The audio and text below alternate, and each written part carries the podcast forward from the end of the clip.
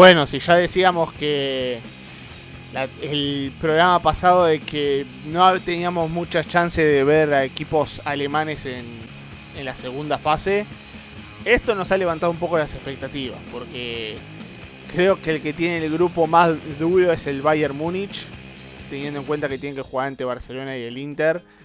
Pero después me parece que del resto, si levanta el nivel, podemos ver eh, a, varios clasificados a la segunda fase. El problema es que de esos cinco equipos eh, hay tres que se tienen que acordar de cómo se juega el fútbol eh, más de un partido seguido. Ah, eso por supuesto. Ese es el problema. Eso por supuesto. Claro. Me parece que el que la tiene más complicada de, de todos es Quizás el Eintracht, eh, porque son rivales todos muy parejos y recordemos que... Gracias por, por, tener, por, llevarme, por llevarme la razón, como siempre. esto, es increíble, tío. Es que siempre opina lo contrario. Sorprendente que Blas esté defendiendo a un equipo de Oliver Glasner. O sea, mañana llueve. Mañana es el acabose. Es así, es así. Porque Voy a dar mis fundamentaciones, que son todos equipos muy parejos, pero para mí el Eintracht no empezó de la mejor manera. This is why the Bundesliga is one of the most exciting leagues around the globe. Gran pase de Kimmich, notable, Sané para el gol, Sané para el gol. espera Reina de casa, Reina, gol de Guerreiro. ¡Gol! no te puedo creer. El gol que le hace Shakhtar en Alemania, en Leipzig. ¿Qué hizo Gulachi? Mamma mía, el arquero.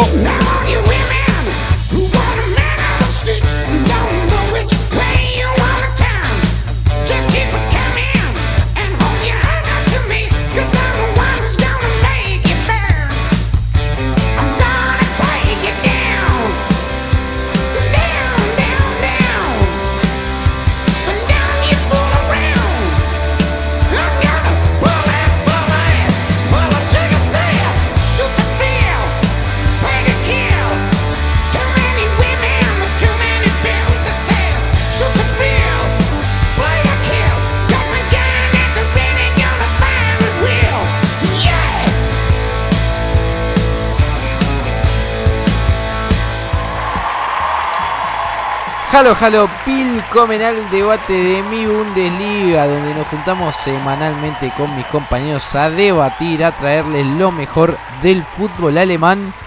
Y después de un fin de semana en el cual se nos llenó justamente nuestro corazón de alegría, porque la Bundesliga nos invitó a su evento Bundesliga Common Ground, estuvimos junto a Lucas Barrios y a la leyenda de Borussia Dortmund, Lucas Barrios. Pueden ir a ver la entrevista, pueden ir a ver la cobertura de todo el evento en nuestro YouTube.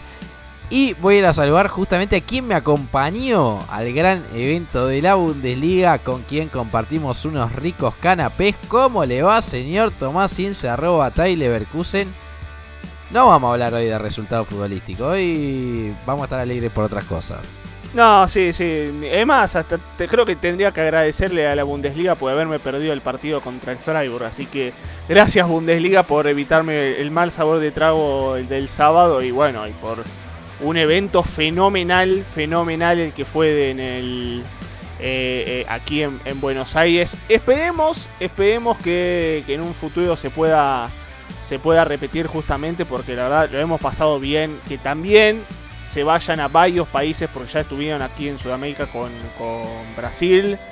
Eh, nos han comentado algunos planes quizá por allí en, España en los próximos meses. Veremos por allí, veremos qué es lo que pasa. Aquí hay alguien, alguien de este programa que seguramente está esperando para que, para que vaya a la Bundesliga, pero bueno, sí.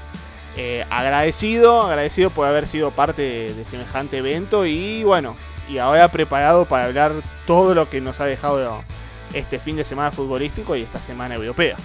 Así es, así es. Obviamente que este, esta web, este lindo proyecto que se llama Mi Bundesliga, no lo hacemos solos, no lo hacemos solos, somos varios, somos varios.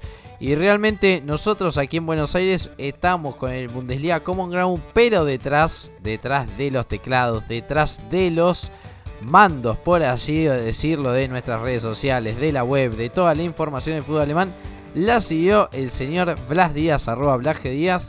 A usted, mister, no le tocó disfrutar del evento, pero ansioso porque es cierto. Con Tommy nos dijeron que va a llegar por todas partes del mundo. Sí, a ver, me harían un gran favor, porque tal y como Tommy se ha podido perder un esperpento de su equipo, yo me podría per- perder otro esperpento de Nico Kovac en Wolfsburg. Es cierto, es cierto. Pero no, pero no, bien, me, me parece que una muy buen tipo de iniciativa, además para promover la liga, además en, en un mercado como, como el hispanohablante que yo creo que tiene muchísimo potencial y que si se explota puede dar mucho de sí. Pero bueno, esta vez no me tocó a mí disfrutarlo, a mí me tocó a lo mejor aquel día contra el Betis, que me acuerdo, José, que estaba muy contento, pues yo me alegro Así mucho es. por vosotros de que pudierais estar ahí. Pero, y si podemos entrar un poquito en lo que nos concierne hoy, la jornada de Champions no ha sido tampoco muy brillante. No, no, me puedo alegrar tanto como el sábado. No, no, no, no, para nada, para nada. Ya vamos a ir a discutir justamente eso. Y como ya saben, mi nombre es José Ignacio Arauz. Me pueden encontrar en Twitter como arroba gaspachen. Y hablando justamente de lo que decía Blas, jornadita europea. Balance negativo, muchachos. Tres derrotas, dos victorias. Victoria para Dortmund, victoria para el Bayern. Pero después derrota para el Eintracht, para el Bayern Leverkusen y para el RB Leipzig. Empecemos por los ganadores, muchachos. Por el lado del Dortmund, la verdad que sobrado. Me parece que el mejor encuentro que ha jugado este Dortmund de, de por lejos, por lejos, por lejos. La verdad que me tengo que redimir, lo tengo que perdonar. La verdad, Julian Brandt está volviendo a ser el Julian Brandt que tanto nos vislumbró. Me parece que Julian Brandt se hizo finalmente el gran socio de Marco Royce. Veremos justamente si se mantiene en este nivel, porque el otro día lo decía, ¿no? Julian Brandt que cuando está enchufado es top. El tema es que está enchufado dos, tres veces por temporada, ¿no? Veremos justamente si mantiene ese ritmo. Y le dieron para colmo la figura del partido. Aunque desde mi punto de vista, para mí la gran figura del encuentro fue Jude Bellingham. ¿eh? Indiscutido. Yo ya lo digo. Opinión polémica. Ustedes me van a salir a cruzar. Pero para mí el mejor mediocampista, el mejor box to box, como le gusta decir a los ingleses del mundo en la actualidad, le pese a quien le pese. Y también cositas para destacar, ¿no? Marco Royce muy bien, incluso con gol. Y también el arquero Alexander Meyer, ¿eh? de la segunda Bundesliga con el Jan Regensburg a atajar en una noche europea tras la lesión de Gregor Kobel. ¿Y qué onda con las lesiones, muchachos? ¡Basta! No quiero saber más nada de las lesiones, ya se los digo. Se los digo desde ya, no quiero saber más nada con las lesiones porque parece que Gregor Kobel se pierde todo lo que resta del mes con los encuentros que hay en este mes. ¿eh? Leipzig, Manchester City, eh, Schalke 04, el Derby. Todo complicado. Y último comentario.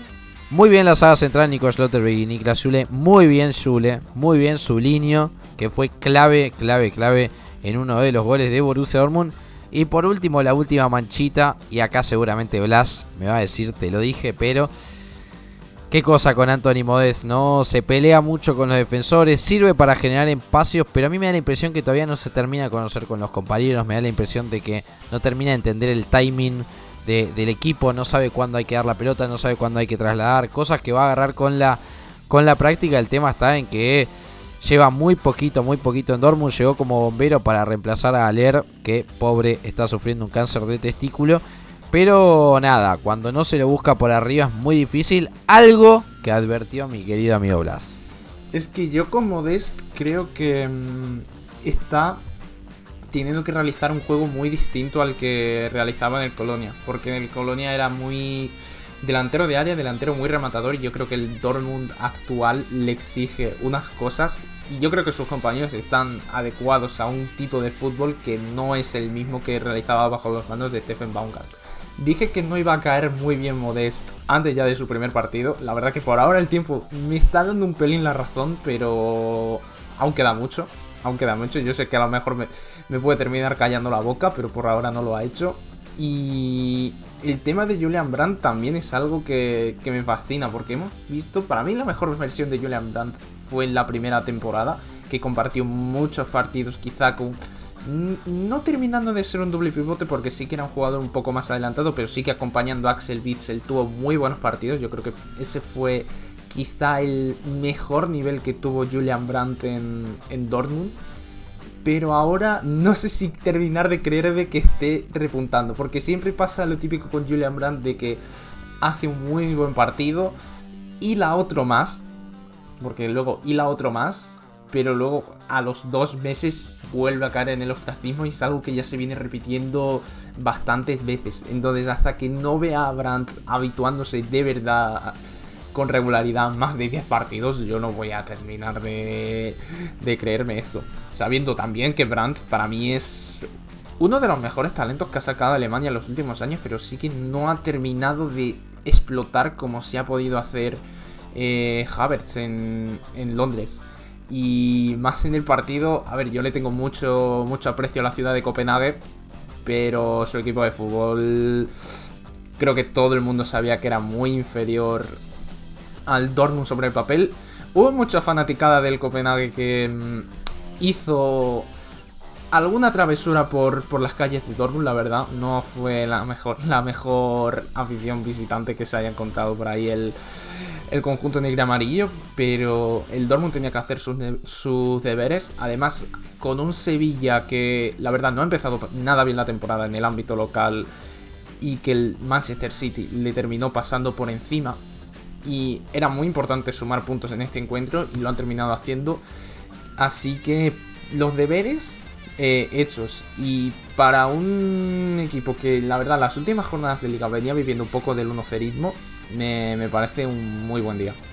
Sí, y sobre todo una cosa que recalcaste por allí, Blas, el hecho del 1 seísmo. Me parece que lo que le costaba horrores a este Dortmund era justamente tratar de marcar los goles, de ser contundente al arco rival y bueno, bienvenido sea que sea justamente en un partido de Champions donde se destape el equipo, donde puedan aparecer los mejores valores y donde puedan marcar muchos goles. Sí, un poco ante este Copenhague que creo que, bueno, desde los equipos que, que clasifican a Champions simplemente para jugar la fase de grupos, de hecho, uno de sus mejores resultados fue haber pasado octavo de final hace unos años, pero no mucho más. Y dentro de todo, este, este Dortmund, perdón, se, se pudo poner el overall y pudo trabajar para ganar no solamente eh, los tres puntos, sino también llevarse una,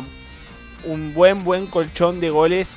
Así que un 3 a 0 generalmente es beneficioso para lo que es la diferencia de gol que, tanto viene bien. Después en los resultados tendrá que ganarle también al Sevilla, tendrá que ganarle, si se puede, al Manchester City, pero bien, este Dortmund ha respondido bien en, en un escenario que generalmente en los últimos años le traía más de un problema y a veces hasta siendo local, pero creo que este Dortmund dio la talla a diferencia de muchos de los que estaremos repasando el día de hoy. Sí, sobre todo un tema que tenía este Dortmund de que tenía mejores jugadores que el resto, pero no le imponía sobre el campo de juego. Por eso es que los daneses son limitados, sí, relativo. Porque el Dortmund de Marco Rossi no se sabía nunca imponer justamente en el juego, incluso con rivales inferiores. Por eso es que, relativo, relativo, estos partidos hay que ganar. Y hablando justamente de ganar, y hablando justamente de que hay que ponerse los pantalones de ganador, ¿qué decir del Bayern, no? Visita Milán 2 cerito y realmente yo vi los goles muchachos. El gol en contra, el gol en contra, qué golazo, eh. Paré, paré, paré. La verdad que este Bayern cuando está enchupado juega a otro ritmo de juego. Hay que decirlo así. Ha justamente me parece tenido esa esta cuestión de que el héroe Sané cuando está bien es otro de los que funciona muy bien, pero realmente hoy lo ha hecho bastante bien y otra vez con un Marcel Savitzer de, titular, ¿no? Después entró Leon Goretzka en el segundo tiempo a los 60 minutos, pero digamos que Savitzer gozando de toda la titularidad posible. Y la otra buena noticia es que ya está de vuelta llamar Musiala. Me parece que en líneas generales yo voy a mantenerme para mí, pese a que el Barcelona vislumbró, ya vamos a estar hablando un poquito de eso. Me parece que lo del Bayern yendo a ganar Italia sin ni siquiera sin despeinarse, ¿eh? sin despeinarse. Me parece que es un dato a tener en cuenta. Y yo lo voy a seguir manteniendo que este Bayern para mí es candidato a llevarse esta tejona. Sí, después, al menos en fase de grupos, eh, cumple. Después tenemos que ver en, cuanto a, a lo que se trata de este tema del mano a mano, que creo que es uno de los, de los bastantes debes que tiene Julian Nagelsmann. Pero en tema de regularidad, no hay con qué darle más cuando el Bayern está a este tono, a este tono de saber cómo jugar al rival, saber cómo encontrar los espacios y para mí en uno de los equipos duros, duros, duros de la, de- del fútbol europeo, porque el Inter no, no es moco de pavo, es un equipo aguerrido, típico equipo italiano. eh, pero así de todas maneras el, el equipo de Nagelsmann tuvo un funcionamiento extraordinario, mucho toque, mucho despliegue. Eh, Sané sigue jugando muy bien, muy bien. Vos hablabas de Savitzer, José, la verdad me, cuesta a veces hasta recordar cuando estuvimos aquella vez en, el Der Klassiker, en, el bar de Puerta Roja con los muchachos de Bahía Argentina, que cuando entró Savitzer era resistido y hoy es otro Savitzer, porque realmente es otro Savitzer el que estamos viendo el día de hoy, y Mané, y Mané que no marca goles, pero cuando, pero cuando juega es otra cosa. Si no, pregúntenselo al Liverpool que hoy por hoy lo debe estar extrañando horrores. Pero básicamente no hay mucho más que hablar de, este Bayern Múnich que sí a lo suyo, que, que marca lindos goles. Yo no sé si el Puskas se puede eh, atrever a poner un gol que terminó en contra, pero la verdad, si pueden, vayan a YouTube, busquen el gol en contra de, el gol en contra de, Ambrosio, que para mí debe ser uno de los mejores goles en contra que vi en mi vida, porque mucho toque, mucho despliegue. Si llegaba a terminar en el pie de algún jugador del Bayern en vez del central de- del Inter, hoy estábamos hablando de un candidato para el Puskas de, de esta temporada. Mm, yo creo que al Inter le vino bastante mal no poder contar con Lukaku, la verdad. Aunque Edin Checo es un jugador que lo gu- guarda grandes recuerdos de algún Bundesliga, en especial a mí. Eh, Y en especial ante Bayern. sí, sí, desde luego. Eh, creo que ya a este nivel de Champions, ya con la edad que tiene, se le queda ya un pelín grande. En ese sentido, echaron bastante de menos, yo creo, a Lukaku. Y también un poco a Varela. Y además, creo que el Inter no, no entendió muy bien el cómo tenía que hacer su planteamiento porque ya con desde el primer tiempo se vio claro que el Bayern encontraba bastantes espacios, bastantes espacios buscando tanto la espalda del carrilero, que yo creo que Gosens tampoco estuvo muy acertado, tampoco el central que tenía que cubrirle en numerosas ocasiones estuvo muy acertado. Desde el inicio del partido creo que el Bayern estuvo arrollador, salvó Nano unas cuantas, pero lo peor es que no se dieron cuenta de, mm, de lo peligroso que es Kimmich. Porque eh, yo creo que en el primer gol se ve claramente que, que es lo que puede ser el Bayern de Nagelsmann cuando te, da- te das un mínimo respiro. Eh, le das los dos segundos a Kimmich que le hacen falta para buscar a su compañero eh, desmarcándose y te mete un pase como el que le metió Kimmich a Sané en el primer gol, que la verdad fue mm, una ejecución perfecta. Una ejecución perfecta y el Inter yo creo que más por ímpetu que por ideas. eh, quizá tuvo algún que otro tímido acercamiento, pero poquito más, poquito más. Yo creo que el Bayern estuvo muy cómodo, mucho más cómodo de lo que ha estado en, en estas dos últimas jornadas de liga, donde sí generaba las- ocasiones, pero no era capaz de convertirlas.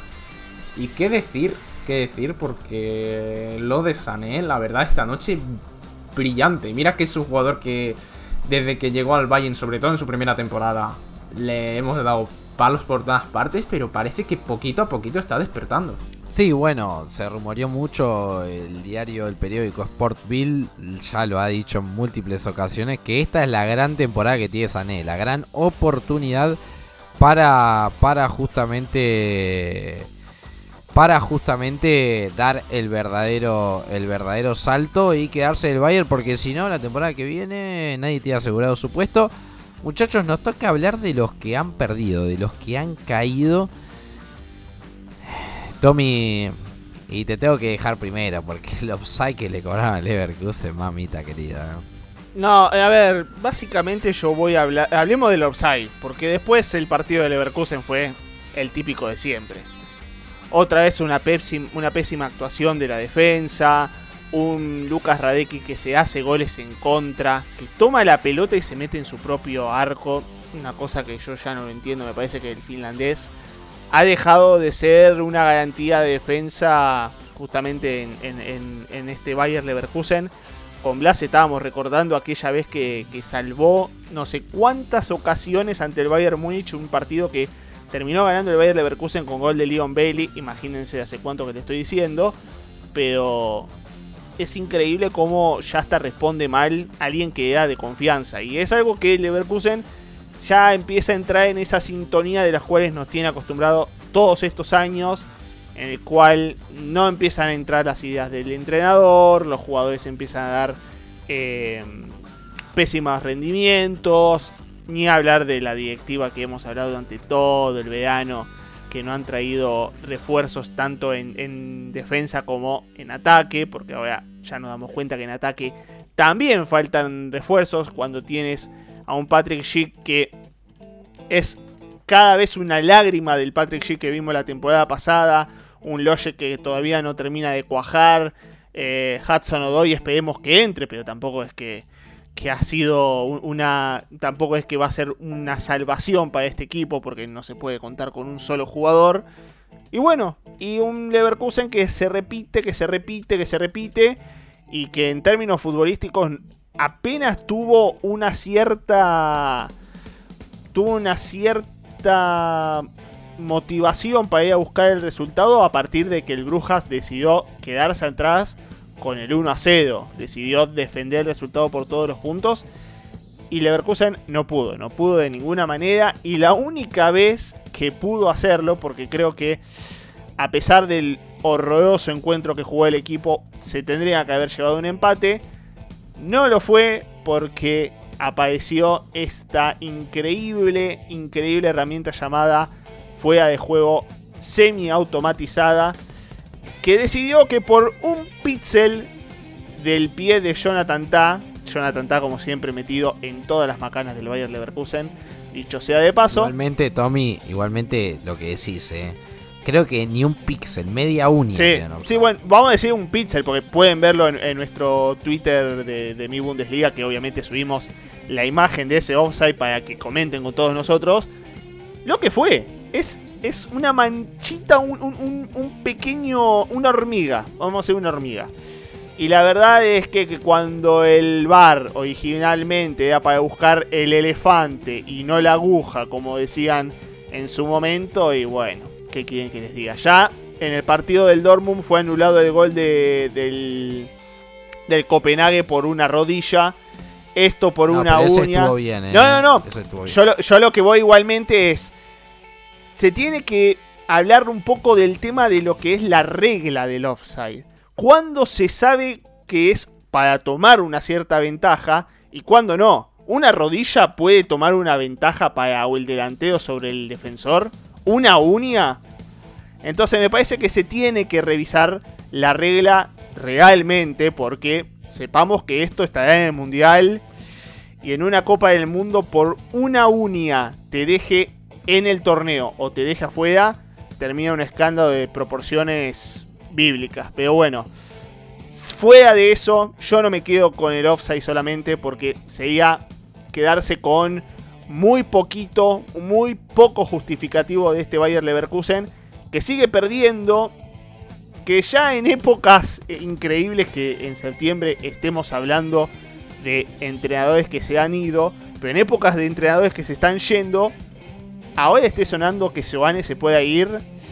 Y a ver, parte de culpa tiene, pero déjenme decirles que con los jugadores y sus rendimientos. La directiva que no le ha traído absolutamente nada. Y este ciclo de Leverkusen que siempre se repite, para mí, Giovanni tiene lo suyo, pero es el menor de los responsables. Es que yo te diría que... Mm, me acuerdo las primeras temporadas de Diaby que siempre se le echacaba de, individualista y que parecía que siempre Diaby juega para Deportivo Diaby y no para el Bayern Leverkusen.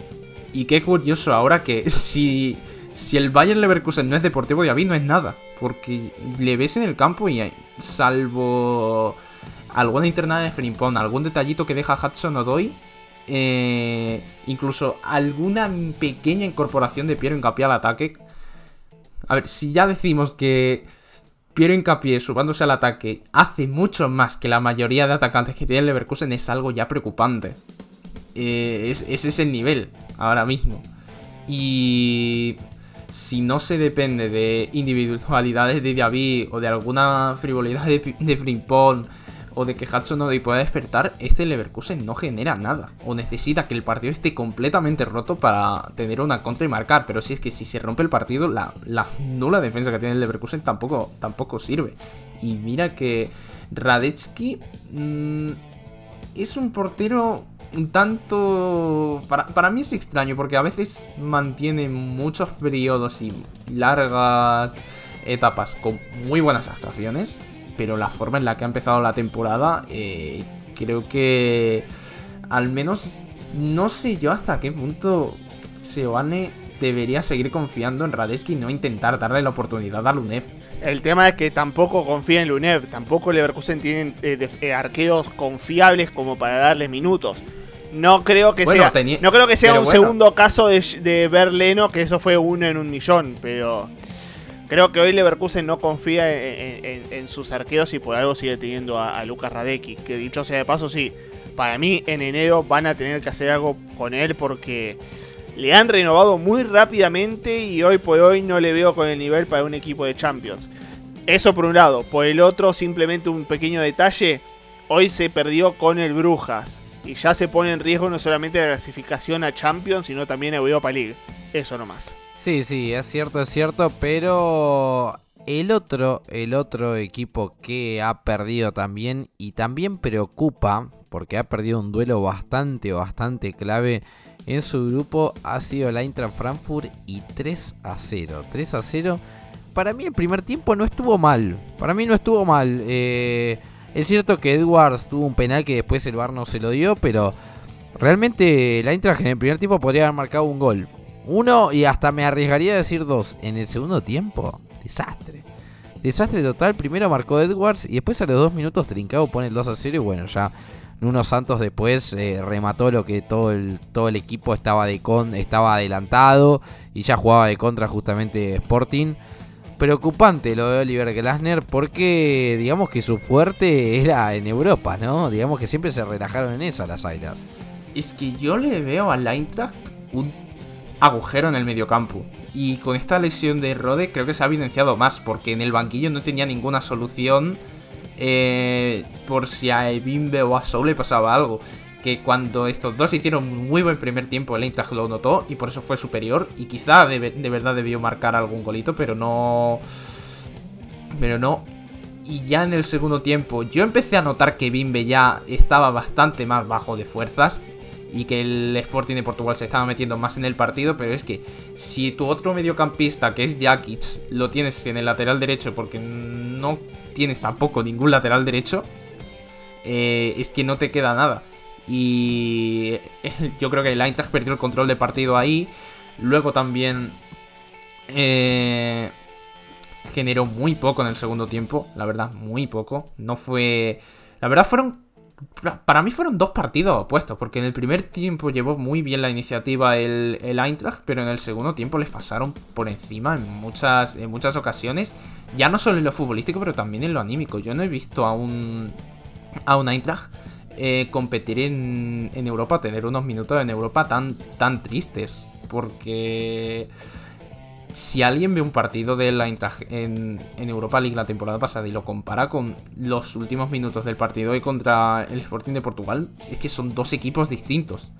Y tiene sentido porque han perdido a Hinteregger, han perdido a Kostic, que para mí eran dos eh, pilares más allá de lo de la calidad que ofrecen dentro del campo. Yo creo que Kostic también junto a Hinteregger eran valores anímicos fundamentales para el Eintracht y no tenerlos se, ha notado mucho porque ya con el 0-2 en contra del lenguaje corporal de los jugadores era bastante mm, parsimonioso te diría por por, ser un poco agotoso con las palabras, te diré que el, lenguaje corporal era muy parsimonioso, ya lo daban por perdido.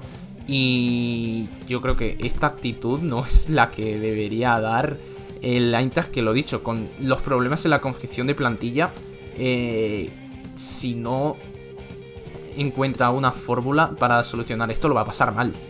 Sí, sí, yo igualmente quedo definida en unas cosas con lo que vos dijiste, Blas. Me parece que en el primer tiempo el Frankfurt tuvo para ganarlo, pero pasó algo que generalmente no le pasaba en los últimos partidos, que era tanto fallo de Colo Muani. Me parece que Colo Muani tuvo muchísimas chances, muchísimas oportunidades que no pudieron ser eh, justamente anotaciones, no pudieron haber terminado en gol. Y eso le terminó pagando caro a un Frankfurt que quería ser el segundo gol antes del primero. ¿Por qué digo esto? Porque en el segundo tiempo me parece que los primeros 20 minutos tampoco fueron malos del Frankfurt. Pero termina recibiendo ese gol de contraataque que fue un balde de agua fría para, para el Frankfurt. Y rápidamente, la clave de lo que fue el devenir del partido, me parece que en quien perdió la cabeza fue Oliver Glasner. Porque terminó poniendo a Borré, terminó poniendo eh, por allí después a Alario ya con el, con el 2 a 0. Pero terminó arriesgándose demasiado al ataque con un partido en el cual eh, está bien, vos querés ser ofensivo, querés darlo vuelta lo antes posible, pero podría haberlo gestionado mejor. Decidió hacer los cambios rápidamente, hacer las sustituciones cuando el partido apenas estaba 1 por 0 y mandó a todo el equipo al ataque. Y cuando mandas a todo el equipo al ataque, aún con media hora, 25 minutos por jugar, te lo pueden hacer pagar caro. Y bueno, este Sporting es muy bueno en contraataque. Si no, véanlo el segundo gol como tan solo dos jugadores hacen que cuatro, los cuatro defensores del Frankfurt la pasen realmente mal. Y bueno, no sé si decir que es un resultado exagerado el del, el del Sporting.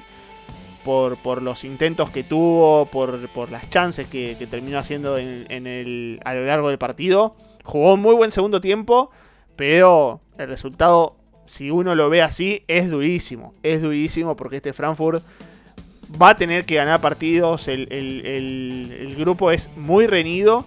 Y bueno, estos, estos resultados son los que lamentablemente terminan haciendo la diferencia. Así es, así es. Y el que no pudo hacer diferencia. No pudo hacer diferencia. Y no solamente no pudo hacer la diferencia, sino que ha perdido a su cabeza de grupo. Ha sido el Arby Leipzig. Derrota durísima, durísima de local 1-4 contra Jack Tardones. Lo había igualado Simacán en el segundo tiempo 1-1 y después, buah. Moody, Cashbed, Traoré, se anotaron todos para golear a un Leipzig que se quedó sin técnico, muchachos. Y más allá de la victoria, tenemos que discutir sobre eso porque Marco Rose, sí, me persigno. Marco Rose va a ser, va a ser el entrenador de este RB Leipzig. Y parece que su debut va a ser el próximo sábado contra Borussia Dortmund justamente. Un partido que para los verdaderos aficionados de Dortmund, si se gana, va a tener un gusto doble. ¿eh? Ahora, antes que nada, antes de entrar en ese debate, el gol que se hace Peter Gulaxi. Ah, no, no, no, impresentable. empecemos por ahí. Eh, empecemos por ahí porque, a ver, está bien. Ya hemos hablado de las segundas temporadas de Tedesco. Yo mismo lo dije como decepción de la temporada. Hasta me atreví a, decir en tiempo negro con los, con los amigos de, de Dortmund Cuba que el que podía ser el primer echado de la Bundesliga era justamente Tedesco. Pero hay jugadores que también. La verdad, lo de lo de lo del amigo Gulaxi no, no ayudó demasiado. Pero después también la defensa de, de, Leipzig muy abierta, muy, muy entregada al contraataque de, de los ucranianos. Eh, muchos espacios libres, muchas concesiones que hasta creo que se... Si uno repite con imágenes del el equipo de, de, Tedesco cuando estaba en el Stuttgart, no, eh, perdón, cuando estaba en el Schalke, que no es el mismo Schalke, hay que decirlo, no es, no es el Leipzig no va a llegar al punto de lo que fue ese Schalke, pero los espacios que deja atrás son muy graves, son muy graves y veremos qué pasa con Marco Rossi. ¿se da la solución Marco Rossi a semejante problema para este Leipzig, este arranque de temporada? ¿Se han apurado? Yo no sé, o sea, no sé si decir que se han apurado porque el Leipzig no tiene rumbo al igual que el Bayer Leverkusen. Ahora, Marco Rossi la respuesta después de ciertas expulsiones que se han hecho de entrenadores en el último tiempo, no lo sé, ¿eh? no lo sé. Para mí hay mejores, mejores, mejores ofertas en el mercado. A ver, yo creo que sí era necesario echar a Tedesco porque ya la temporada pasada, hacia el final, creo que a partir de la eliminación contra el Rangers en Europa League, el equipo empezó a dar más tumbos. Recuerdo que no dependieron de ellos mismos para entrar en Champions en las últimas dos jornadas. Lo tuvo el Freiburg en su mano. Y como que la victoria en Pocal calmó un pelín los ánimos y le dio un poquito de colchón a, Tedesco. Pero lo que debería haber sido una corrección de esa línea descendente que ya venía teniendo el Leipzig eh, ha sido mm, la continuación este inicio de temporada. Solo una victoria contra un Wolfsburg que mejor lo dejamos para otro día lo de este Wolfsburg porque yo creo que esto ya no tiene arreglo. Pero creo que se han dado cuenta que al menos la temporada pasada fueron muy tarde echando a Jesse Mars. Y quizá con Tedesco lo han echado un par de semanas antes de lo que yo al menos me esperaba. Porque yo veía a Tedesco fuera, pero no a estas alturas. Y con Rossi tengo... Bueno, tengo como sentimientos contrapuestos. Porque por un lado me cuadra mucho que vaya al Leipzig porque ya estuvo en la estructura de Red Bull y ya hay jugadores con los que ha trabajado. Trabajó con Schlager, si no recuerdo mal, ya en Salzburg, pero viene Max Severl a la directiva en diciembre y ya coincidió con el Gladbach. Y la forma en la que Rose salió del Gladbach para ir al Dortmund, muy, muy bien no fue. Para ninguna de las partes. Sí, el tema está en que fue el último gran entrenador que tuvo Max Sever, me parece. Después no salió del todo bien, pero me parece que no salió del todo bien no para la directiva, sino más para la afición. ¿eh? Lo que sí hay que aclaro es que si Marco Rossi va a Leipzig, claramente ahí deja otro, otro, otro parámetro para que quizás los aficionados de Dortmund que todavía siguen en duda vean claramente cómo era un entrenador que no va con la identidad del club, porque no hay nada más agua y aceite que Dortmund y Leipzig. Ahora bien, ahora bien, yo no le tengo mucha fe a este Marco Ross en Leipzig, ¿eh? Mm, no sé, no sé, o sea, yo creo que lo va a meter dentro de los cuatro primeros, porque tiene mejor plantilla que, varios, pero lo quiero ver, realmente lo quiero ver y también quiero ver si es una solución de cara, de cara a futuro. Lo que sí, si no estabas muy convencido en Domenico Tedesco, porque eso es lo que se conoció, ¿no? Como que a la directiva no le gustaba tanto el fútbol de posesión ya de Tedesco, que confiaron en él porque ganó la Pocal, pero si no están convencidos, muchachos, ¿para qué apuestan a él? Y hablando de gente que tampoco estaba convencida realmente con lo que hacía en pretemporada y ahora va a pagar los platos rotos, es la gente del Chelsea. Porque en el mismo día que Tedesco le dijeron, señor, señor, no venga más por aquí, a Tuchel le dijeron lo mismo, pero justamente, justamente en el caso de que le dijeron no vengamos nunca más por, por Londres, ¿eh? no lo esperamos más en Stanford Bridge y bombazo en el esquema europeo para los alemanes, porque hace dos temporadas nomás Tuchel era campeón de Europa, era campeón de Champions League y ahora lo han volado. Otra vez, lo que sí hay que discutir, otra vez una salida mala de un club para Tuchel, ¿eh? Otra vez llevarse mal, otra vez molesto. Parece que esta cuestión de que no le han reforzado la plantilla como él quería lo ha molestado mucho. Otra vez el carácter de Tuchel dice presente. Y siempre opaca justamente todo su talento como entrenador, que eso no, no puede dudar nadie. Igual 300 millones de euros, eh, si, si eso no es incorporación, bueno, yo ya no sé más nada, yo ya no sé más nada de fútbol. Sí, el tema es que muchas veces los números no reflejan la calidad del mercado. Es el tema. El Chelsea fichó, me parece, muchos centrales y hoy tiene una peor defensa que la temporada pasada, desde mi punto de vista. Bueno, pero también hay que decir que ha cambiado toda su cúpula directiva. Que me parece que la cúpula directiva que tenía nuestro amigo Abramovich tenía una cierta idea de, fútbol de a dónde encarar esta del Chelsea casi se lleva a Gabardiol por 90 millones y, Sí, el Leipzig sí. no lo quiso. O sea, el Leipzig no lo quiso, porque si lo hubiera querido, hoy estamos hablando de 90 millones el Leipzig. No sé, me parece que está bien. Es cierto que no es un. No es fácil controlarlo a Tuchel. Eso vamos a estar totalmente de acuerdo. Ahora, el Chelsea puso una gran torta de plata para, para dejarlo en cierta manera contento. No te, dan los, no te dan los resultados, no te dan los números, los partidos y lo terminas echando tan rápido. A mí me, a mí me da cierta duda. O está bien, no es fácil de, de a Tuchel. Pero después, pero después tampoco se dejaron mucho, mucho los, los nuevos dueños del Chelsea.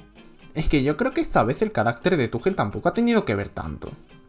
Yo creo que es más un problema de la directiva que ha llegado que mucha idea, mucha idea de lo que de lo que es esto no tiene, porque si no recuerdo mal venían de fútbol americano y ahí se manejan de otra forma, son muchísimo más cortoplacistas que, que aquí, Así es. pero no sé. A ver, había tenido algún tropiezo en liga, que puedes tenerlo. Había perdido un partido en Champions League. No, no es como. No es la situación de Tedesco que había ganado solo un partido en, todo lo que llevamos de temporada. En liga. Eh, estamos hablando de un Chelsea que está, si no recuerdo mal, quinto en la tabla. Eh, a 5 puntos del líder. Que ni siquiera el líder es el Manchester City, por cierto. Es, y por perder contra el Dinamo de Zagreb fuera de casa en un partido que. Con el grupo que tiene el Chelsea, yo creo que hasta se podía permitir perderlo. No.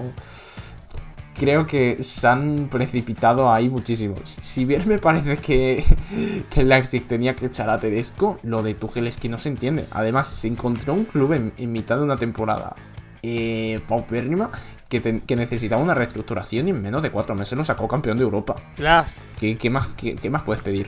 Glass. También el Chelsea juega con el parche de campeón del mundo. Todavía sigue jugando, no sabemos cuándo habrá Mundial de Clubes, pero sigue jugando con el parche de campeón del mundo. Claro. Así que, como, como dije antes, podemos hablar mucho del tema de lo que es el carácter de Tuchel, que no es alguien que sea fácil de dominar. Ahí estamos todos totalmente de acuerdo. Pero me parece que estos resultados fueron más una excusa como para decir, bueno, está bien, se va, listo, lo sacamos, ahora podemos hacer lo que queremos. Aún no, la verdad es que me parece que el Chelsea así no, no, no va a ningún lado. Me parece que le buscaron la excusa y esta derrota para los, para los amigos directivos, nuevos dueños del Chelsea, les vino como anillo al dedo. Sí, sí, sí. Yo creo que. mm, Claramente que lo deportivo Tuchel no había hecho los méritos para que lo, para que lo despidan. Por eso es que. Ya, esto, esto es como lo que pasó en Dortmund. Dijimos que pasen unas semanitas y van a ver cómo sale a hablar este, cómo sale a hablar el otro, cómo salen a hablar de la directiva. Ya se va a conocer prontamente lo que sucedió justamente en las oficinas con Tuchel y por qué. Y por qué le dicen que justamente no vaya más a entrenar al Chelsea. Eso sí, eso sí, aplauso para Tuchel, que recibía 13 millones de libras como indemnización y Tranquilo. 2 millones para su staff técnico. Así que en eso, Nada, ni tan mal. Sí, sí, sí, sí, sí, aplausos, aplausos para Tuchel. En eso sí podemos aprender de él, pero como estamos hablando de Tuchel tenemos que hablar de Premier League y también, ¿por qué no?, de la liga, ¿no? Eh, porque parece que Haaland y Lewandowski meten goles, ahora, ahora se los reconoce por meter goles porque son buenos en serio, ¿no? No porque juegan en una liga de granjeros. Me parece que la tapada de boca que le pusieron los dos a cualquier, a cualquier tipo de medio extranjero a la Bundesliga que infravalora nuestro hermoso fútbol alemán. Bueno, me parece que les ha puesto la tapa a todo el mundo porque Haaland hace lo que quiere en Premier League. Porque Lewandowski hoy marcó triplete en Champions League y viene marcando seguido en la liga. No sé ustedes muchachos, pero lo de la liga de granjeros ya es, ya es un chiste de mal gusto.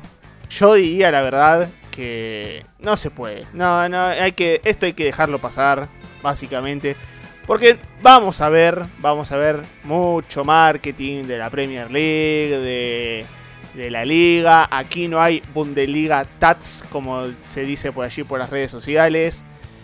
con, con los fanáticos, con algunos, algunas cuentas troll, como tenemos por allí, pero nada, es una cuestión de, de, de simplemente ignorarlo, porque la verdad, lo hemos dicho por aquí a lo largo de estos años, Lewandowski y, y Haaland representan dos de los mejores delanteros de- del fútbol europeo y era muy sabido de que cuando empezaran a poner tierra firme en otro lugar, se los consideraría como tal. Pero bueno, me parece que ahora los del Barcelona han encontrado a un delantero que puede hacer goles. Al menos me parece que en cuanto mucho los partidos con el Bayern Múnich terminaban 8 a 3, al menos.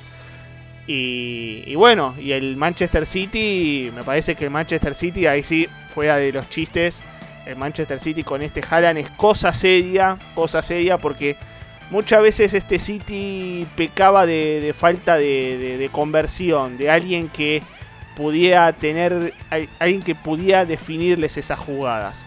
Y ahora con Haaland, con Foden y también con Álvarez, me parece que este City realmente es cosa seria. Es que había mucha gente en su momento que decía que cómo se iban a adaptar, que, que, que 40 goles en Liga de Granjeros. Y la de tweets que he visto yo eh, de gente diciendo, no, no, si es que se veía venir que iba a encajar como anillo al dedo. Pero, quien, no lo hubiera visto venir es que era tonto. Sí, sí, era tonto o, básicamente era ignorancia misma, porque mucha gente subestimó justamente a los dos. Me parece que hay mucho de eso en el tema Haaland y Lewandowski, pero desde nuestro lado les deseamos las mejores de la suerte porque malo o bien, desde mi punto de vista siguen siendo representantes de la Bundesliga por más de que no sean alemanes, porque pasaron y dejaron una gran huella y en mi caso pude disfrutar justamente a los dos, aunque a Lewandowski me tocó más tiempo sufrirlo. Muchachos, se nos va haciendo la hora, se va terminando este nuevo episodio del debate de mi Bundesliga. Y antes de despedirnos, les quiero recomendar a todo el mundo, obviamente que si quieren tener la mejor información del fútbol alemán, pueden visitar nuestra web miundesliga.com.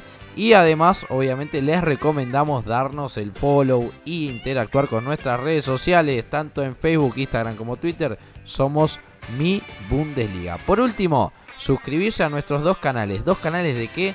El primero de Spotify. Pueden escuchar este podcast y todos los restantes en nuestro canal de Spotify. Y también, y también ver todo nuestro labor en formato audiovisual en nuestro YouTube. Así está como la cobertura del Bundesliga Common Ground, como la entrevista exclusiva a Lucas Barrios. Bueno, así está toda la información obviamente del fútbol alemán. Ahora sí muchachos, los despido. Muchísimas gracias por acompañarme en este nuevo episodio. No, gracias a vos, José, a vos, Blas. La verdad, una semana europea que nos ha, a- nos ha dejado mucho, mucho, mucho para, analizar. Eh, hemos dejado un poquito relegada la Bundesliga. Hemos dejado un poquito relegada también a, mi revelación, mi revelación de esta temporada de la Bundesliga. Me parece que bien por el Friburgo, lástima que bueno, justo el último fin de semana, ¿a quién les tocó ganarles? Pero la semana que viene también estaremos tocando un poco de la Bundesliga porque peleada, peleada, peleada se nos ha puesto también la- el fútbol alemán. Pero bueno, ya, ya estaremos todos repasando como siempre, igual, más allá de que tenemos el podcast, como siempre lo mejor en la web y lo mejor eh, en las redes sociales. Así que de mi parte, sea hasta la próxima. Sí, ya que has mencionado el tema Freiburg, yo le voy a recordar a José que, que el Gladbach perdió contra el Mainz. ¿Irán para abajo? ¿Irán para abajo? No creo, ¿no? No creo que pase, ¿no? Nada, nada, nada, nada. Veremos la semana que viene. Qué cosa, eh. Qué oportunista, eh. Sí, sí, sí, soy una ratita mala. Sí, sí, sí, sí. Sos un oportunista, Blas. 8 puntitos para Grada, que es cierto. Derrota dura. Derrota dura contra el Mainz Sí. de local. Derrota dura, Con- además. contigo si puedo voy a ser lo más rata que pueda. Menos mal que queda aclarado en este episodio. Lo voy a seguir buscando, voy a seguir buscando, pero lo que les decía, hablar de derrota dura para el Gladbach, que bueno, está, está en un proceso de recambio, ¿no? Había conseguido un buen resultado contra el Bayern. Hoy justamente ha perdido el último fin de semana contra el Mainz con gol de Aaron Martín, ¿eh? un latino, sí, un español. Queridos amigos, hasta aquí hemos llegado con el nuevo episodio del debate de mi Bundesliga. Ya les he dejado todas las recomendaciones y solamente me queda decir lo que siempre les digo. es un gran placer. Nos escucharemos en el próximo episodio del debate de mi Bundesliga y el abrazo es para todos ustedes.